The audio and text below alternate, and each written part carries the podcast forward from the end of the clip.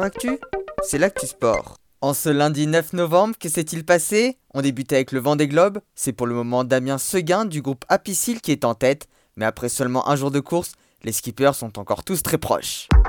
En rugby, Lyon s'est imposé 19-16 face à Agen et l'ASM s'est incliné à domicile face à La Rochelle en clôture de la 8 journée de top 14.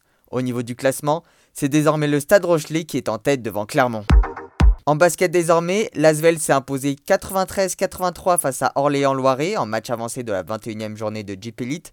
En raison de la crise sanitaire, les matchs du mois de novembre ont été reportés, mais des rencontres peuvent tout de même avoir lieu sur la base du volontariat des clubs.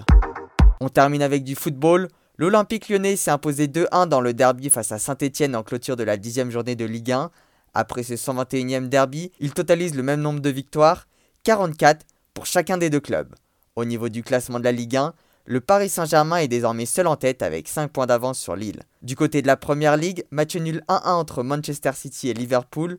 Le Leinster en sort donc vainqueur puisqu'ils sont désormais en tête du classement devant Tottenham. Enfin en Liga, le Real de Madrid s'est fait battre 4-1 sur la pelouse de Valence et passe donc à la quatrième place du championnat espagnol et c'est la Real Sociedad qui est en tête devant Villarreal. L'Atlético de Madrid est troisième mais a deux matchs de retard, tout comme le FC Barcelone qui est quant à lui huitième.